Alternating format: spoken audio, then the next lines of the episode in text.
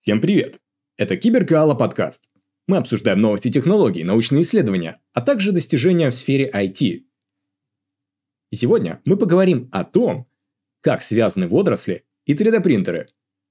Некоторые обезвоженные морские водоросли, качай йо-йо, картофельное пюре быстрого приготовления и горячая вода – это ингредиенты для питательного меню, напечатанной на 3D-принтере пищи, которые, как надеются эксперты по питанию в Чили, произведут революцию на продовольственном рынке, особенно для детей. Благодаря 3D-принтеру и современному использованию водорослей качай-йо-йо, обычно встречающихся в Чили, Новой Зеландии, Южной Атлантике, Роберто Лемус, профессор Чилийского университета, и несколько его студентов сумели создать питательные и съедобные фигурки, которые полюбят абсолютно все дети.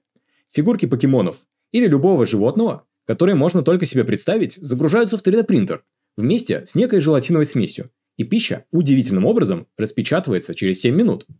3D-принтеры для пищевых продуктов обычно дорогие и стоят от 4000 до более чем 10 тысяч долларов. Но Лемус надеется, что по мере развития технологий их стоимость снизится. Технология в кулинарной сфере развивается в десятках стран. А 3D-принтеры для печати продуктов повсеместно используются для производства сладостей, макаронных изделий и других продуктов. НАСА уже протестировала данную технологию в 2013 году в рамках концепции расширения разнообразия продуктов питания, которые астронавты употребляют в космосе. Чили же добивается прогресса с морскими водорослями кача-юю, одним из основных ингредиентов национальной кухни.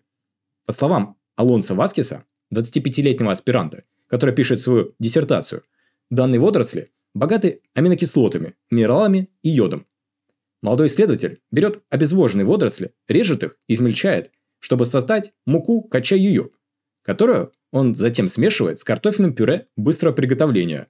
Затем он добавляет горячую воду в смесь, чтобы создать вещество на основе желатина, которое он подает в принтер.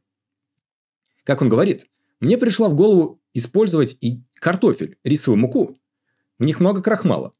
Крахмал этих продуктов в сочетании с альгинатом кача-йо – это то, что создает стабильную форму в 3D-печати, рассказывает аспирант.